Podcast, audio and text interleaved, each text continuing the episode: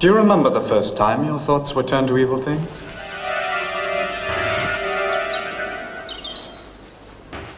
And this is what the devil does. He grants us virtues to expand his kingdom, the only valid one. God, with his lack of knowledge, does not understand this truth and opposes it with false thoughts and prayers. What the hell is going on? Are you Blind shall see the true face of the beast and forever suffer it in their soul.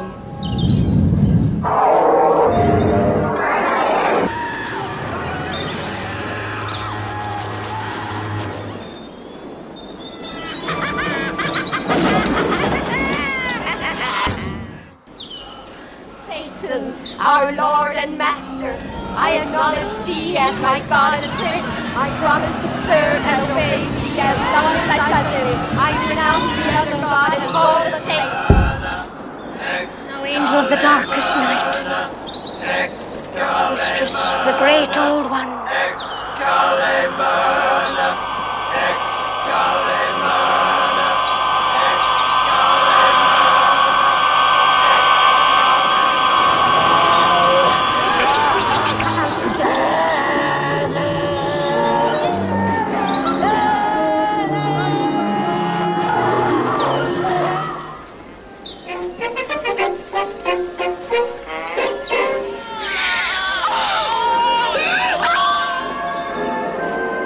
Touch your body as a man would touch you. But I'm going to show you things which human eyes have never seen.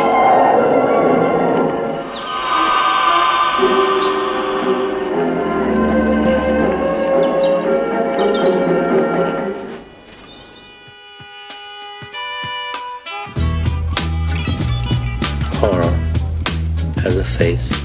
Que je suis marrant. Ça veut dire quoi, marrant Putain de merde à la con, bordel? Qu'est-ce que j'ai de tellement poilant? Dis-le-moi Dis-moi ce qui est marrant You cocksucker, you fucking miserable fucking on peut pas avoir de conversation.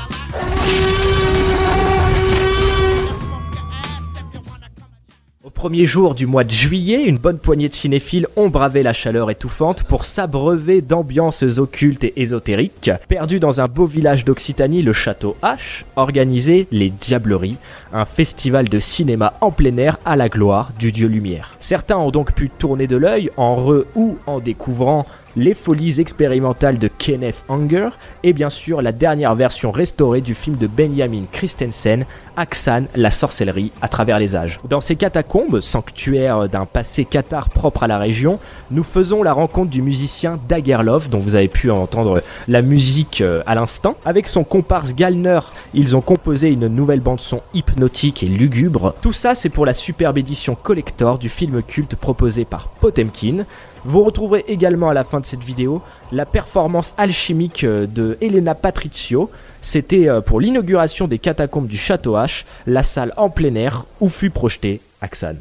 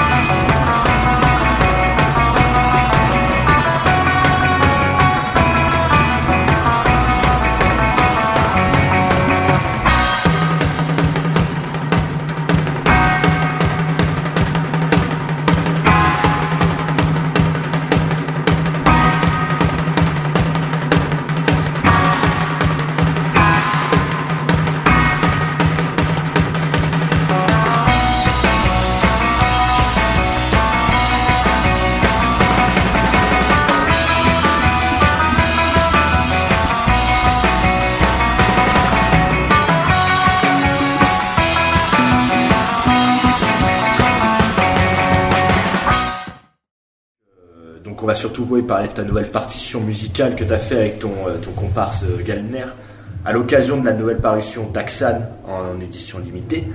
Et euh, du coup, je voulais savoir, est-ce que c'était Axan déjà un film que tu connaissais bien ou est-ce que tu l'as découvert euh, Alors, c'est un film que je connaissais mais qui est sur le que j'avais vu par le passé dans une copie qui était pas terrible. Et c'est vrai qu'il a quand même ce statut un peu culte. Alors c'est vrai que j'ai une, une passion pour le club d'amis où on est vraiment branché euh, film d'horreur. On se fait toujours des les petites soirées euh, à l'ancienne, pizza film d'horreur, truc entre copains. Et, euh, et c'est vrai que bon, tu vois, on est quand même des, on est quand même des, des nerds à toujours aller euh, choper des rêves, des films, des trucs. Quand t'es nerd, tu, tu vas chérir. Tu, et Axan, ça reste quand même une pierre angulaire pour tout. Puis surtout depuis là quelques temps, quand il y a quand même, ce retour sur, sur le cinéma, le folk horror, le paganisme, tous ces trucs-là. Il faut voir. Donc c'est ce soir déjà quelques petits privilégiés et surtout une magnifique édition de une magnifique édition de Potemkin. L'image a vraiment, euh, c'est une espèce de remaster 4K euh, pris en, en ampleur, la beauté des couleurs. Déjà, tu vois, couleur, c'est un- bien grand mot, mais c'est vraiment entre l'image, et ça, décuple la, la magie, du- la magie de la chose. Je me, je me rends pas compte à quel point il est, le film est, le film est connu, mais euh, je pense que quand t'es un peu initié, euh, tu sais qu'il existe. Alors après, effectivement, euh, se mettre la main dessus à un moment donné, je sais pas par quel biais, c'était pas, c'était pas forcément évident. Et là, du coup, comme la copie est fabuleuse, alors je peux te dire que maintenant, par contre, je le connais vraiment par cœur, par cœur, par cœur. C'est vrai, bah oui. Ah bah quand tu bosses, euh, enfin on va peut-être en parler par la suite, mais quand tu bosses dessus, euh, On peut en parler tout de suite parce que du coup, ça, ça a dû être euh, combien d'heures de visionnage à ton avis là? Beaucoup. Mais après on a été, euh, on, on a été délimité dans le temps puisque ça a dû se faire très, assez, relativement vite pour le travail qu'il y avait à fournir. Bon, enfin on a bossé l'équivalent de 6-7 semaines dessus, de manière assez intense. Donc ouais, on le connaît vraiment sur le bout des doigts. Hum, Le fait qu'on ait, ça a été un avantage d'avoir cette deadline de la part des, des- de Potemkin parce que sinon après tu t'embarques dans un truc ou si c'est, euh, vous rendez quand vous voulez, tu n'en sors jamais. Quoi. Oui, c'est clair. Et, euh, et d'ailleurs, euh, moi, la question, parce qu'il il y a eu plusieurs versions, comme tu l'as dit, euh, du film. Ouais. Et euh, donc, je crois qu'il y a eu Hardzoid qui en a fait une. Martin Bay, peut-être que je prononce mal les noms. Il y a aussi Jean-Luc. Ponty. Alors Jean-Luc Ponty, une version de 75, je crois, ou 85, je sais plus. Une des deux. ouais, Il y a, il y a eu, de toute façon, il y a eu plein de versions. Tu sais, ce cinéma muet, ça se fait souvent. Les gens se l'approprient souvent. Il y a des. Voit avec le ciné-concert. hein. Ouais, tout le monde s'approprie le truc, fait ses propres. euh, ses propres BO, tu vois. Mais euh, et Hardzoid, ouais. Et alors eux, c'est marrant parce qu'ils avaient commencé, ils l'ont fini en fait. Elle traînait depuis 25, 26 ans maintenant, puisqu'en fait euh, il y a une très grande majorité de la comp- de la de la de la bande son qui était faite, qui avait été démarrée en, en 95. Et du fait de la nouvelle version et de la version extended à rallonge, euh, je crois qu'ils ont eu à revenir dessus. Donc du coup, elle a c'est vrai qu'elle a cette appellation 95-2021. Mais le, le gros du truc a été fait euh, apparemment en, en 95. Est-ce que vous avez cherché à vous détacher ces versions ou Alors oui. ont Alors déjà, alors c'est vrai ils en sont, ils sont très typés, je sais pas si tu connais ce... Euh, très peu. C'est déjà c'est un groupe qui existe depuis assez longtemps, ce qu'on appelle le rock in opposition. C'est une forme de rock progressif, mais quand même beaucoup plus particulière, hein. moins moins bling bling dans le rock progressif. Quoi. Ça fait appel à, à d'autres musiques, c'est quand même. Bon, bref. Et voilà, elle est très particulière. La version de Matida était euh, à sa manière. Je j'ai jamais trouvé qu'elle euh, qu'elle collait au propos. Souvent, voilà, il y a un côté flottant où euh, les gens suivent. Enfin, voilà, je vais pas juger les autres, les autres, mais nous on a voulu se démarquer. En fait, on a voulu faire la, la BO premier degré, qui finalement n'existait pas en fait. Le truc vraiment, euh, ça y va, c'est luciférien. euh, on a travaillé le son de manière euh, sale, caverneux. euh, on a voulu faire un truc un peu et surtout très intense en fait. Alors ça c'est du fait aussi qu'on est a eu à travailler très vite. On n'a pas trop pris de recul. On se rend compte que ça respire, mais ça pourrait plus respirer. On a vraiment, on voulait coller un peu le, pour qu'il rentre dedans, on voulait un peu coller le, spectateur au, siège, mais euh, donc on voulait faire cette BO premier degré qui n'existait pas vraiment, et puis euh, voilà, c'était cette espèce de, à la fois de modernité, de et de de- d'intemporalité euh, dans le son, parce qu'on a, vraiment mélangé des sons synthétiques et, vraiment des, après des sons d'orchestre et de chœur. On essaie de faire un truc vraiment euh, qui, met de mal. On a vraiment. on- des fois, on se disait, on regardait le truc en faisant tourner le studio, ça, nous mettait un peu mal à l'aise et on sentait que c'était vraiment le. On réussissait notre mission. Et justement, bah, tu vois, comme tu l'as dit, euh, on parle de modernité, mais aussi de, caractère intemporel. Du coup, euh, moi, j'aimerais qu'on parle du, caractère insaisissable d'Axan, sachant que tu l'as plus vu, vu, revu. Et du coup, comment euh, est-ce que vous avez essayé de faire ressortir l'énigme qui se cache un peu au fond euh, du sein euh, de Axan. Comment faire ressortir, comment en fait on peut amplifier cette magie in- indicible?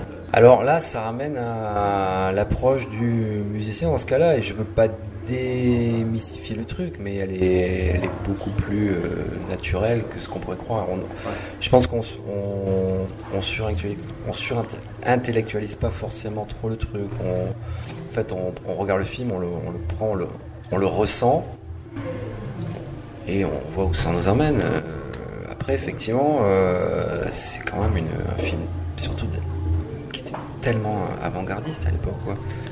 Si aujourd'hui tu le regardes, c'est ouais, c'est moderne, c'est, prenant, c'est. euh, Donc pour répondre à ta question, là, je je sais pas trop quoi te dire effectivement. Ouais, j'aimerais être ce musicien qui te, qui t'enrobe un peu le, Euh, ouais. le truc, mais Bah, La dernière question alors que j'aimerais te poser, euh, c'est par rapport en plus à quelque chose que tu as dit euh, au tout début, c'est ce revival du folk horror récent qui permet du coup à des pépites comme Axan, voire même The Wicker Man de ressortir un peu, de se remettre un peu euh, sur le devant de la scène entre guillemets. Et euh, comment toi tu comprendrais ce revival de, de rituels païens et de, de- de cette magie qui se renoue un peu avec la terre? Ouais, alors euh, si je me, si je me mets en, en spectateur lambda, c'est vrai que j'ai toujours cette passion du culte, euh, du truc secret de la société. sur- Là, c'est plus culte, le truc, le, le truc pagan, pagan. euh, et en fait, je pense que c'est assez simple. C'est peut-être un peu con comme réponse, mais justement la sortie de films un peu mythiques. Quand derrière t'es un, t'es un mec qui veut faire un film, tu dis bon ça c'est quand même classe. Au niveau de l'imagerie, c'est toujours très très classe. Tu vois que ce soit Wickerman ou même la, tu vois la scène de Dice Watch Shut. Aujourd'hui, je pense que tout mec qui veut faire un film veut reproduire ce truc de de, de cérémonie, de société secrète. Et si tu regardes tous les films récemment, euh, il y a toujours les, tu sens que le mec à chaque fois veut refaire ça. Donc je pense à je sais pas le film de Ben Whitley, là, je sais plus comment il s'appelle, un vieux film. euh, il y a quelques- par, par exemple, ouais. Ou es- je crois que c'était un film euh, plus ou moins Netflix, s'appelait The Ritual. euh, Ouais, je crois après les films d'Ari Aster. euh, enfin voilà. euh, ouais, euh, typiquement, tu me demandes, euh, tu me demandes euh, quel type de. c'est- ce sur quoi je vais. Alors après, l'expliquer, le remettre dans le contexte euh, sociétal d'aujourd'hui, pourquoi on se retourne vers des trucs comme ça.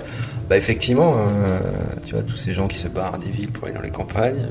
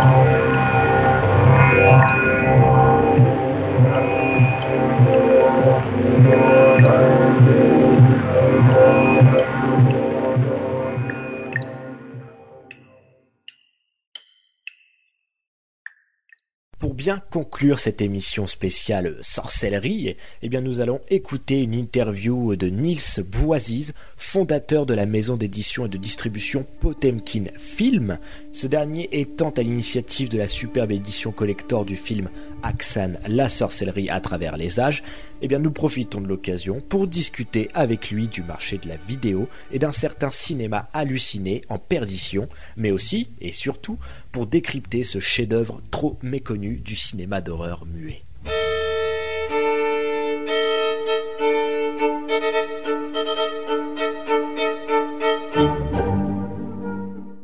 En fait, au début, pour commencer, je voulais euh, d'abord te fé- féliciter pour les 15 ans de Potemkin, quand même, hein Ouais, ouais, ça merci, ouais. Et euh, donc, Impressionnant. ouais, c'est Ouais, ça, je- ouais. Je pense que du coup, la question euh, que je voulais te poser, ouais, c'est euh, quand tu as commencé, enfin, est-ce que tu t'attendais à une telle longévité? Et au bout de 15 ans, du coup, bah, quel regard tu portes sur l'industrie vidéo? Et le marché de niche Euh, bah déjà quand j'ai commencé, c'était pas un marché de niche, ça l'est devenu. Mais euh, euh, non, bah alors déjà oui, pour répondre au début de ta question, euh, non, je pensais pas du tout faire ça aussi longtemps. Euh, même euh, pour être honnête, je, enfin comme vu que j'ai ouvert une boutique, après l'activité c'était d'ouvrir une boutique, euh, moi ouvrir un commerce, c'était vraiment pas euh, l'idée que je me faisais de ce que j'allais faire dans ma vie quoi. Oui. Même si c'est un commerce de culture certes, mais bon l'idée d'avoir un commerce comme ça, c'était vraiment pas du tout ce que je, je, je voulais faire et du coup mais il y avait quand même ce truc là de manque de, de diffusion de DVD euh, en France et même à Paris et, euh, je me suis dit je vais faire ça quelques années ça va, ça va être une première activité pour faire autre chose après derrière mais bon voilà le fait est que ça a tellement bien pris ça, ça a tellement été euh, important pour pas mal de gens pour pour moi et pour, pour les gens qui ont suivi l'aventure que bah c'est- resté. Bon après j'ai quand même basculé de la boutique. Je suis pas je suis pas euh, voilà vendeur dans ma boutique comme je l'étais quelques années tout seul au début mais euh, mais euh, donc j'ai basculé sur l'édition et après la distribution. Et mine de rien la boutique bah elle est restée là avec un marché qui, qui est rentré dans un dans ce qu'on peut appeler une, une, niche cinéphile oui où, où le, le, le, le grand public n'achète peu, peu ou plus euh, ou quasiment plus de, de DVD euh, de vidéos physiques. Euh, donc c'est vraiment euh, soit le- sur le sur le cinéma très commercial, euh, un peu ce qu'on a- appeler par les geeks ou des choses comme ça, ceux qui, qui jouent beaucoup aux jeux vidéo, qui, qui, qui, regardent beaucoup de Marvel, on va dire, ont encore de la vidéo physique, et après, euh, et après, il y a vraiment les, les plus classiques, on va dire, qui, qui vont plus sur ce qu'on sur ce qu'on est pas mal maintenant à faire euh, en édition, c'est-à-dire des, des beaux objets euh, très bien édi- éditorialisés, le mieux qu'on peut, avec des belles restaurations. euh. Et avec tout ça, le fait est qu'on est quand même, je pense, moi, un espèce d'âge d'or de la vidéo en ce moment, même si elle est, euh, elle est réduite en quantité, euh, en qualité, elle n'a jamais été aussi bien, quoi. Ouais, paradoxalement. Et en même temps, euh, je veux réagir sur quelque chose que tu as, que as déclaré il y a pas longtemps, euh, suite à une embrouille que vous avez eue avec, euh, avec un affreux réseau social capitaliste. Euh, bah, tu as dit justement que ma société ne s'appelle pas Potenkin par hasard. Je ne suis pas un affreux capitaliste. Et c'est un peu aussi une démarche qu'on retrouve, je pense, chez un gars comme Marc, euh, Marc Collery, qui est euh, cet amour aussi de l'objet Ah, physique. c'est encore, plus, oui, oui, c'est encore plus ça. Tu parles de l'histoire autour de la loupe et compagnie, mais euh, il y a, il y a eu, il y a eu euh, un nouvel épisode du mec qui tient la sur Lyon et qui a la quinzaine, qui l'a réinsulté en disant que c'est les gardiens du temple, etc. Bon, il pensait plus à Carlotac, mais il cite aussi quand même le distributeur de films perdus, donc bon, c'est bien, on voit bien qui il vise. Ouais. Euh, là, et, euh, et, et parler de lui comme ça, c'est- il n'y a pas d'autre mot que, que dire que c'est dégueulasse, ça, au, au moins, quoi. Parce que c'est celui-là qui sort un film par an, porté par les bouts de ses bras, sans aucune aide, sans rien, sans aucune aide. Évidemment, maintenant, il commence à avoir un peu le sens de tout ça, mais je veux dire, il est tout seul à faire ça par pure passion et, et, et dans les règles de, de ce qu'on lui permet de faire, c'est-à-dire, lui, il va vraiment chercher les films, il diffusé dans les salles, il va chercher le public euh, en province, il fait des, voilà, et il fait pas deux clics sur un site et deux clics sur un autre, et on se l'a raconté, quoi. Enfin, et pourtant, le mec, il se fait défoncer par, par euh, 20 000 personnes, euh, voilà. Enfin, c'est- non, mais ça, c'est un, peu des malades, ce qui se passe autour de ce décalage-là, il, il- il est délirant, quoi. Enfin, je sais même plus quoi faire, parce qu'en fait, on est tellement peu. Et, et puis, vu qu'on parle par réseaux sociaux, essentiellement, comme malheureusement, la commission se fait, la communication se fait là, Mm, mm. eh ben, bien sur les réseaux sociaux, il y a tous ces, ces Robins des Bois, de la culture, euh, qui sont plus nombreux que, que les ayants droit, on va dire, et on se fait défoncer la gueule, quoi. Parce que là, en fait, c'est ça, c'est que le CNC, le, le CNC vient d'annoncer que Facebook a décidé de, de vraiment euh, prendre des mesures encore en, collaboration avec l'ALPA pour vraiment défendre, euh, enfin, arrêter le piratage par Facebook, quoi, parce que c'est devenu, euh, devenu un, un gros, une grosse plateforme de piratage, Facebook. ce qui va renforcer encore l'idée que voilà, il y a les grands méchants, comme il, comme il dit dans son article, gardiens du temple, capitalistes de la culture euh, contre euh, contre les gentils pirates euh, qui sont les Robins des Bois. euh. Voilà, c'est ça, ça l'idée qui est là et, c'est complètement à côté de la plaque, mais bon, euh, ça va être très difficile à, rebasculer quoi tout ça, parce que la, la mentalité elle est, elle est loin dans l'autre sens, enfin dans le mauvais sens. Quoi.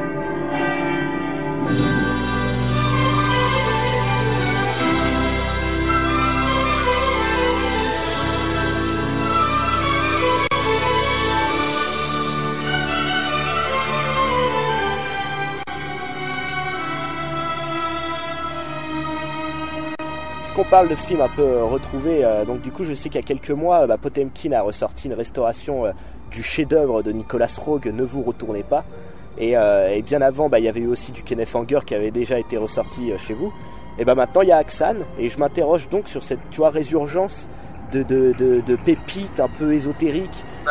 Est-ce que c'est des coïncidences heureuses ou est-ce que ça traduit vraiment toute la démarche de Potemkin? C'est les deux. Ok. C'est les deux. C'est les deux. Et, et euh, je me permets de citer un qui, qui est quand même très récent et qui, qui va encore peut-être plus loin que ces deux autres films, qui est le Amusement Park de Romero. Oui, en plus, oui. Vraiment totalement perdu, quoi.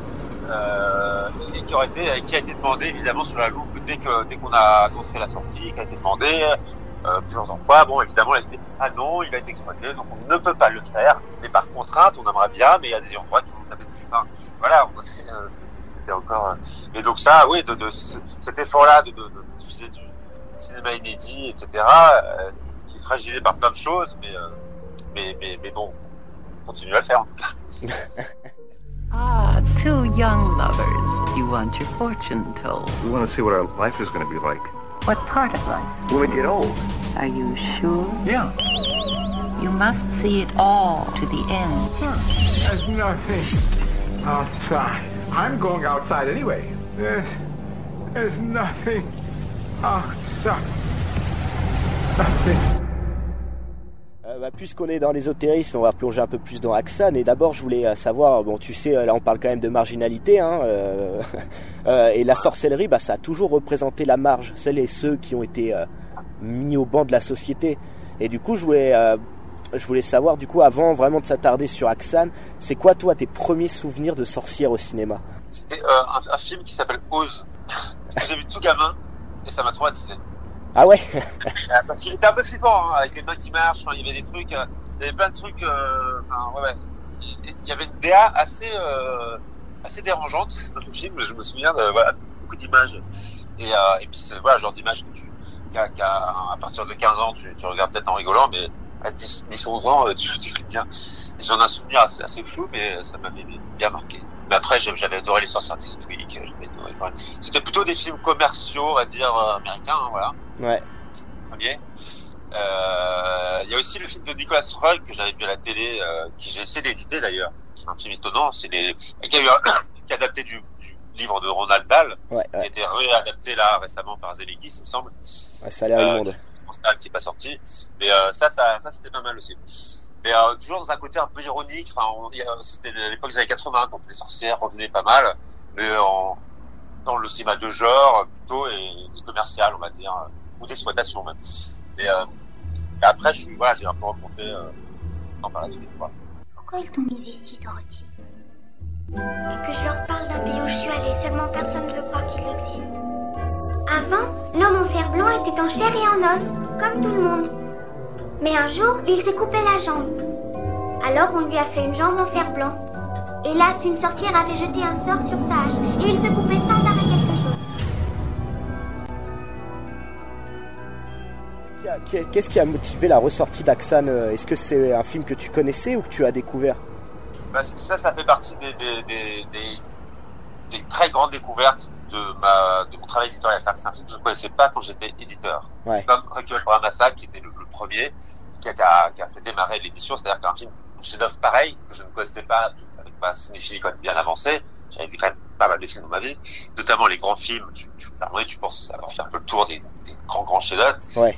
Et en fait, t'en, t'en découvres toujours, quoi. Et, Ouais, euh, et celui-là, ça, a fait partie, euh, ouais, c'était par édition Critérion, hein, je crois que j'avais euh, trouvé en import. Alors, j'avais entendu parler du film, hein, un petit peu. Et donc je, je commence cet import-là à l'époque où j'ai les premières années, et euh, c'est pour le film par édition Criterion, je me dis absolument qu'il y ait une édition française, quoi. Euh, donc c'est là qu'il a été édité. Donc il y a pile poil 10 ans d'ailleurs. Hein. La deuxième édition, en fait, la, la première édition, c'était 2011. Ouais. Donc vu que le film, bon, était pas de très mauvaise qualité. Hein. Franchement, la, la comédie à qui, depuis les années 60, a eu pas mal de re-ressorties avec notamment les versions parallèles un peu de Pierrot et d'autres, euh, qui fait qu'il euh, était euh, assez euh, entretenu quoi en termes de, de copie. Donc c'était pas dé dégueu par rapport à beaucoup de films muets, mais par contre, c'est effectivement la restauration de d'il y a quelques années a, a, vraiment évolué la chose quoi. Enfin, il y a vraiment un gain de qualité qui est assez énorme sur la nouvelle version. Puis il y avait plein de, de, de en termes de bonus et de, de d'éditions complètes, on n'avait pas été à vraiment très loin avec la première, quoi. Donc il y avait des choses à faire évoluer de ce côté-là aussi.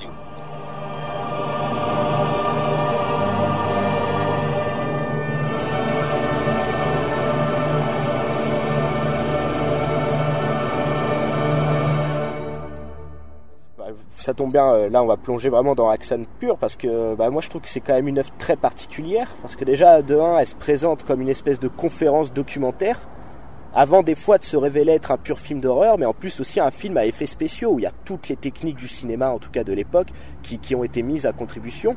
Et, du coup, j'aimerais savoir comment toi tu, tu arrives à décrire un peu tout ce caractère insaisissable d'Axan. Bah non, mais c'est vrai qu'il y avait, en fait, c'est un, c'est un projet, je sais pas comment il a sorti à son cerveau, euh, Benjamin Christensen, mais il devait, il, devait, il devait être poussé par quelque chose. Parce qu'entre le fait qu'il a, qu'il a une liberté totale, qu'il a fait un film de presque, donc là, sa version euh, longue, euh, celle qui fait, qui fait donc presque deux heures, euh, avoir un budget pareil, sur un projet pareil, euh, à l'époque, c'était complètement fou, en fait. Ouais. Et, euh, et d'en faire un, un docu-fiction euh, 50 ans avant que le mot existe même, je pense. Voilà. euh, C'était quand même euh, voilà, il n'y en a pas eu jusque je sais pas quels seraient les premiers vrais docu-fiction à partir qu'on a, qu'on a commencé à, à, mettre le terme dessus. Je crois qu'il est plutôt, il est assez contemporain de Nanook l'Eskimo quand même, je crois. Ouais, c'est vrai, c'est vrai. C'est vrai qu'il y avait celui-là quand même. Mais celui-là, mais qui, qui, euh, qui, oui, qui est, qui est fiction, mais qui, oui, qui est un peu, qui est un peu les deux, c'est vrai, mais qui j'ai l'impression même plus documentaire que. Ouais, c'est ça. La fiction s'assume moins que dans Axan. Voilà, il n'y a, pas le côté des les, les vrais deux parties, quoi. C'est euh, c'est plus euh, fictionnaliser le réel, quoi. Ouais, en fait. ouais. Euh, ce qu'a fait euh, Herzog, des choses comme ça, mais où là la frontière est, est, est, floue entre fiction et réel. Ça, c'est ça, c'est un style à part. Mais le docu-fiction, vraiment, où il y a vraiment ces deux parties-là, où ça, c'est quelque chose qui, qui, a été fait, euh, plus tard. Quoi. Mais euh, oui, puis, puis euh, sans parler euh, des effets spéciaux, enfin, tout, a, tout avait hein, beaucoup d'avance sur son temps, quoi. Bah ouais, c'est clair. Enfin, moi, je pense en voyant Axan, euh, ça me fait presque évoquer. Euh, dans le montage, il y a un côté euh, presque des fois cinéma soviétique, un peu à la Dziga Vertov, toujours en plus dans ce rapport docu-fiction. Mais même quand tu penses au cinéma allemand expressionniste, il y a, il y a de ça aussi. Hein. Dans Metropolis, la grande bouche dans l'usine, elle est pas sans mais, rappeler. Mais, mais on va presque plus loin parce que évidemment Metropolis est, est au-delà du reconnu, euh, Nosferatu aussi qui est plus proche, hein, parce que Nosferatu il est plus proche dans le sens où il, où il est, euh, il est souvent considéré comme euh, le, le, premier film d'horreur, enfin le premier, mais alors, alors qu'en fait c'est Axan qui sort, je crois un an plus tôt.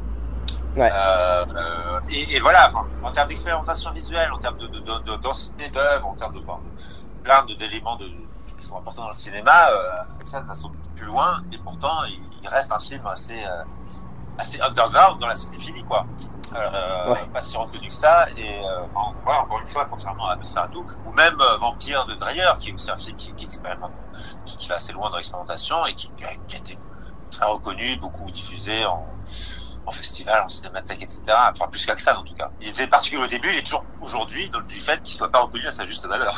Oui, c'est ça, surtout qu'en plus. Il est tellement hybride, il est tellement hybride, tellement bizarre, puis avec ce cinéaste aussi qui, qui, qui, est bizarre aussi, parce qu'il a vraiment ses débuts de carrière fulgurants. Après, bon, il se fait appeler comme beaucoup, comme, euh, comme l'avait été aussi Sjöström, mais qui, qui a plus de chance aux États-Unis, qui fait quand même quelques chefs-d'œuvre aux États-Unis. Ouais, Lui, ouais. il fait des films aux États-Unis que j'avoue ne pas avoir vu d'ailleurs. Mais de ce que j'ai lu, de ce que machin, ça a l'air très différent, je crois. C'est plutôt mineur, voilà.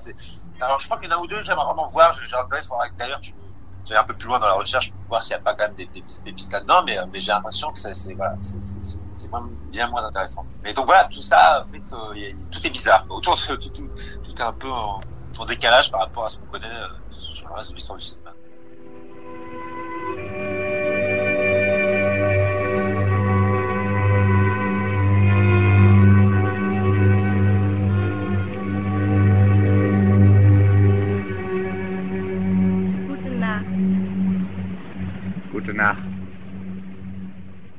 Je pense que tu as raison, le film il est, euh, il est, euh, il est hybride et euh, parce qu'il il est autant en fait, euh, je dirais plaisant, divertissant, donc le côté horreur, mais aussi euh, politique, une autre version de l'horreur. Et d'ailleurs c'était bah, euh, euh, le patron de la MGM de l'époque, Louis B. Mayer, qui avait dit euh, en parlant de ce qu'il avait appelé, il a embauché pendant une époque Christensen et il se demandait, il se disait cet homme est-il un fou ou un génie?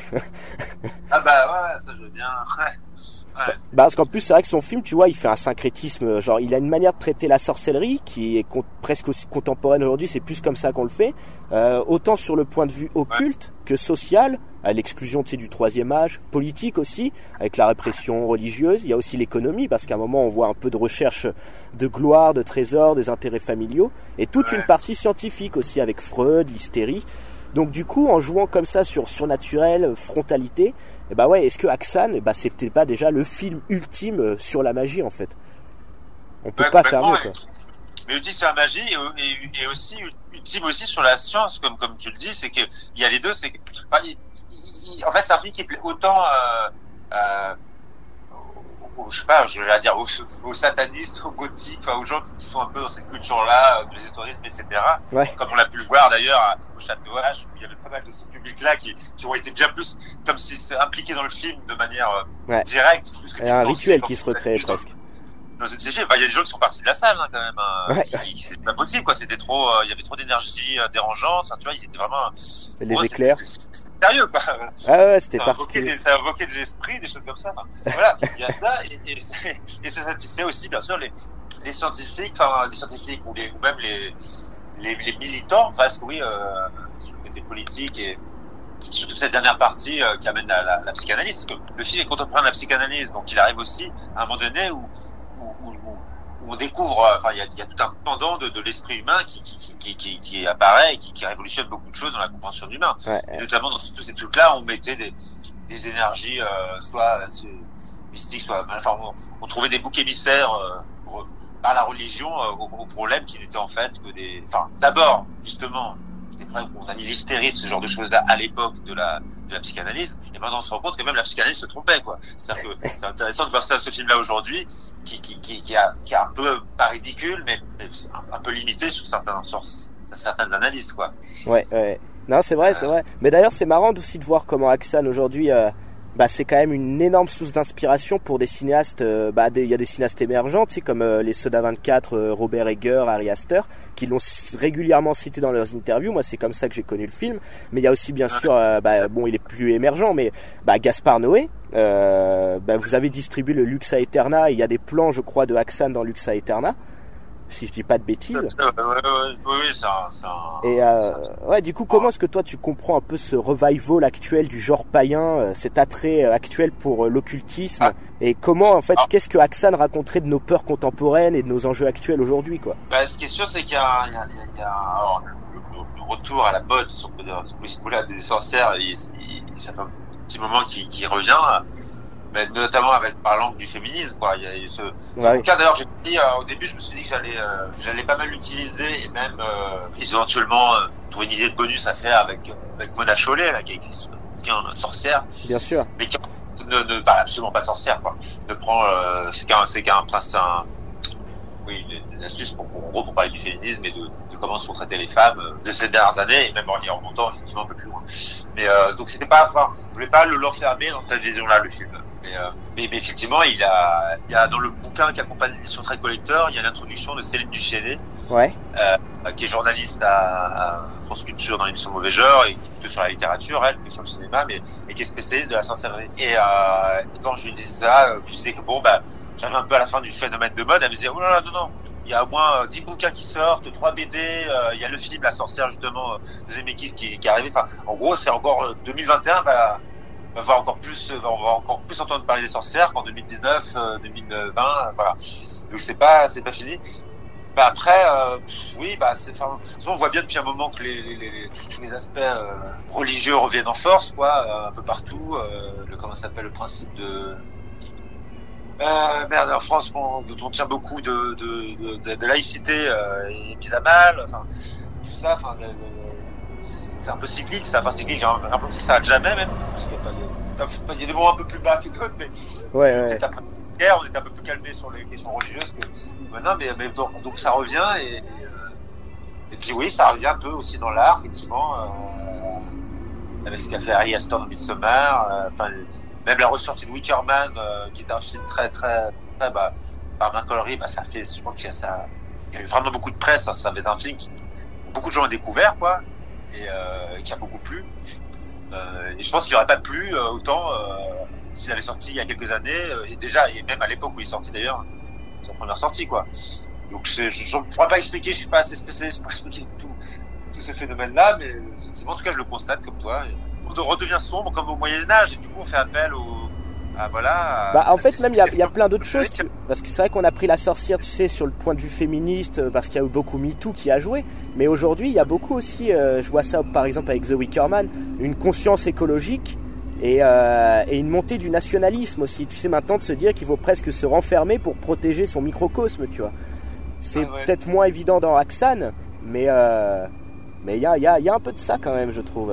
Parce que c'était des Euh, femmes euh, qui étaient euh, sans mari, en fait, quasiment. C'était cette question de l'autopréservation, un peu, tu vois. Non mais ça t'as raison finalement elle, elle, ça, ça, ça c'est un point de, de, de comment dire de convergence de beaucoup de, de, de mal de nos sociétés la sorcière parce que effectivement un, un qui n'était pas du tout présent euh, quand il y a eu ce revival un peu du thème de la sorcière des 60 60 notamment 70 aux États-Unis euh, sur les questions de la liberté de la femme etc on parlait pas du tout d'écologie.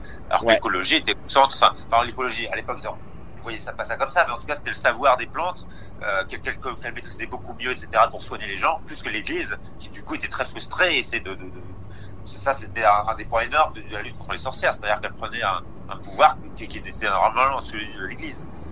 Et euh, notamment sur les soins ou sur même la, la les soins psychologiques enfin de de- d'accompagner euh, les gens dans la société quoi. De les aider on va dire de manière même, même les potions d'amour tout ça même si c'était faux même psychologiquement peut-être que ça a aidé certaines personnes en fait ça, ça, Bien sûr. ça allait loin le rôle des sorcières ça c'était très complet quoi. Et en fait bah enfin oui tout ça euh, tout ça revient un peu maintenant effectivement où- entre les, le côté communautaire le côté euh, écolo euh, tout ça euh, puis le côté on, on- on a compris qu'il fallait euh, peut-être que le dieu nature euh, il fallait peut-être le remettre au centre de, de nos réflexions quoi et le dieu nature était au cœur du, de la culture païenne et la culture ésotérique euh, autour des sorcières etc Oh, what a silly girl you are to make all this fuss. It's just a little frog. It'll do that poor sore throat good. Now, anyone would think you didn't want to get better. Now, in he goes, and out he comes. There. Now, that didn't hurt much, did it? Tasted horrid. Never mind, darling. It's all over now. Here's your sweet for being a brave girl. Come on, which one would you like? J'aimerais te poser une question autour, euh, autour un peu plus de- du cinéma et de cette relation entre magie et cinéma, tu vois, ce, ce savant mélange un peu euh, d'occulte et d'alchimie. Euh, parce que tu vois, le cinéma et la magie, il y a déjà eu des sorcières chez Méliès. Et Méliès était lui-même un magicien.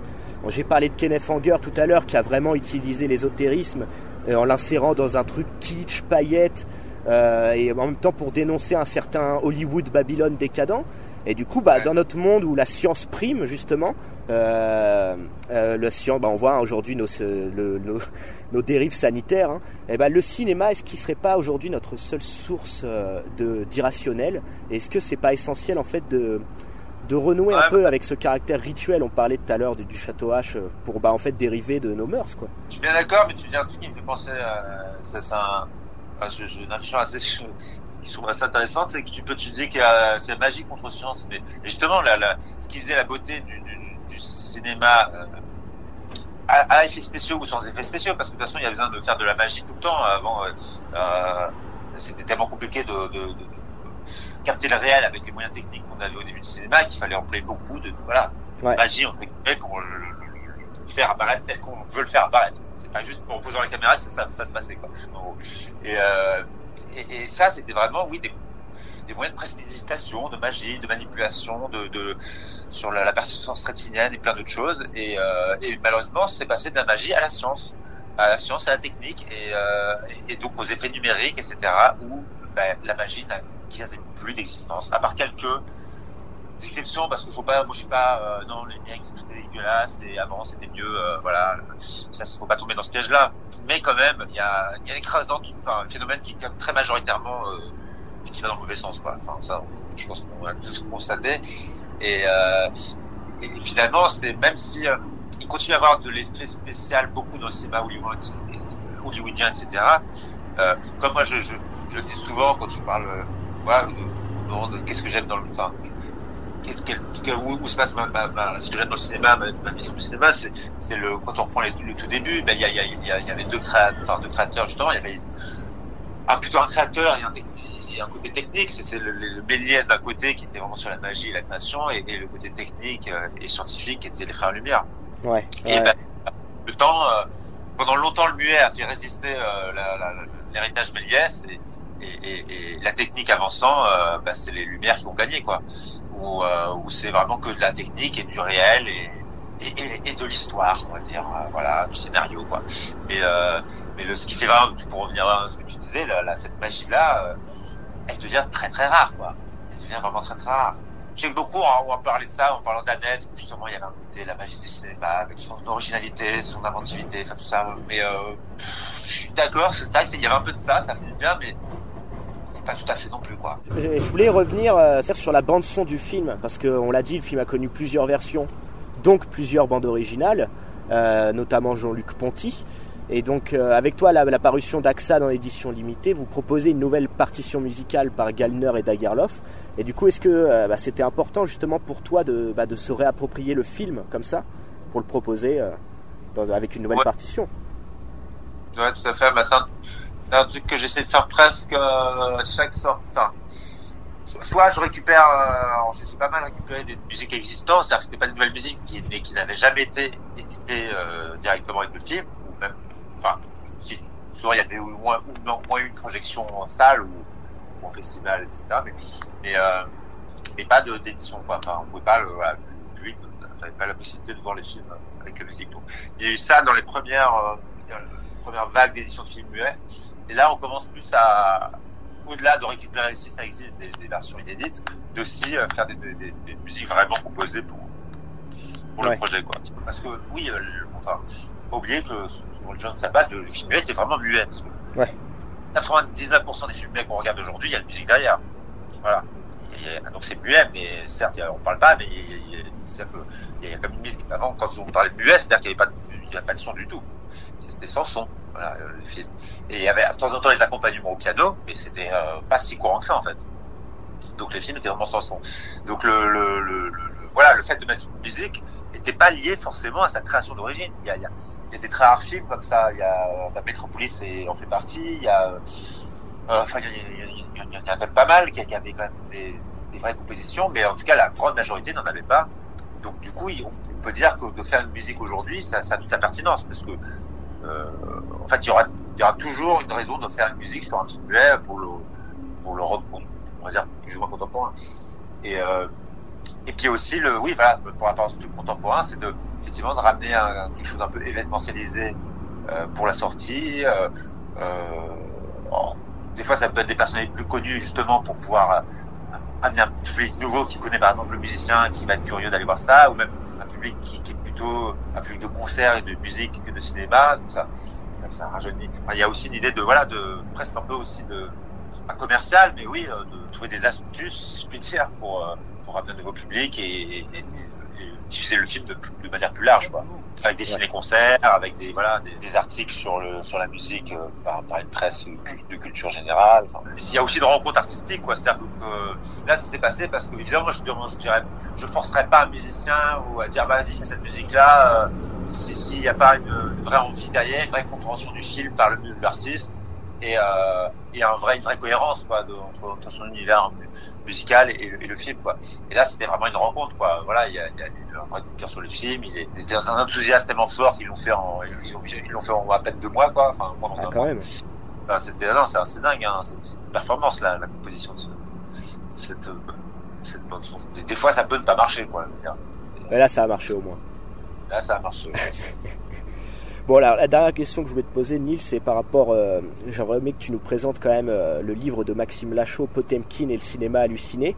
Euh, je veux savoir d'où est née l'idée et comment euh, la collaboration s'est déroulée. Ben, l'idée, l'idée d'un certain Maxime Lachaud, tout simplement. non, mais c'est voilà, depuis notre rencontre à la carte blanche qu'il m'avait donné à Fifi il y a, je sais plus maintenant, 6 ans, 7 ans, je sais pas, peut-être 6 ans, ouais. Euh, bah, voilà, c'était une, rencontre assez, assez intense, on va dire, et, on, voilà, on, lui, enfin, lui, il était déjà très admiratif de ce que je faisais, et, au-delà de la, de, de voilà, il y a eu d'abord une rencontre de de, de, de, travail quoi. Moi j'aimais bien aussi son travail sur en sélectionneur sur le sirop. Et après on s'est rencontrés humainement tout simplement et, et, les deux combinés ont fait que, que voilà, euh, à force de discuter quand lui passe à Paris, quand moi j'allais à Toulouse, euh, il a eu cette enfin, c'est un peu cette, déjà cette vision en fait. Il a, il a très rapidement parlé de du cinéma hypnagogique, c'est-à-dire du cinéma qui est entre le sommeil et le rêve quoi. Enfin ouais, ouais. entre le le, le, le, réveil et l'éveil et le rêve et le, le sommeil quoi et, euh, et, et, et, le cinéma halluciné quoi ou le cinéma trip aussi alors on est plein dedans là avec Axan hein. voilà et on est dans les trois là mais euh, ouais celui qui t'imprime autant ton, ton ton imaginaire que, que ton que ta rétine que, que ton que ta morale que ton, voilà que, qui, qui imprime quelque chose en toi quoi je trouve ça beau en plus, euh, sachant, euh, vu l'événement comme tu as dit qu'on a fait au Château H euh, la dernière fois, sous Kenneth Anger c'était compliqué. Hein. Oui, oui, voilà, oui, oui. Effectivement. Non, là, on était. Tu vois, plus le, le, les conditions de projection ont renforcé cet aspect-là, je trouve. Donc, donc on était, effectivement, on était pas mal.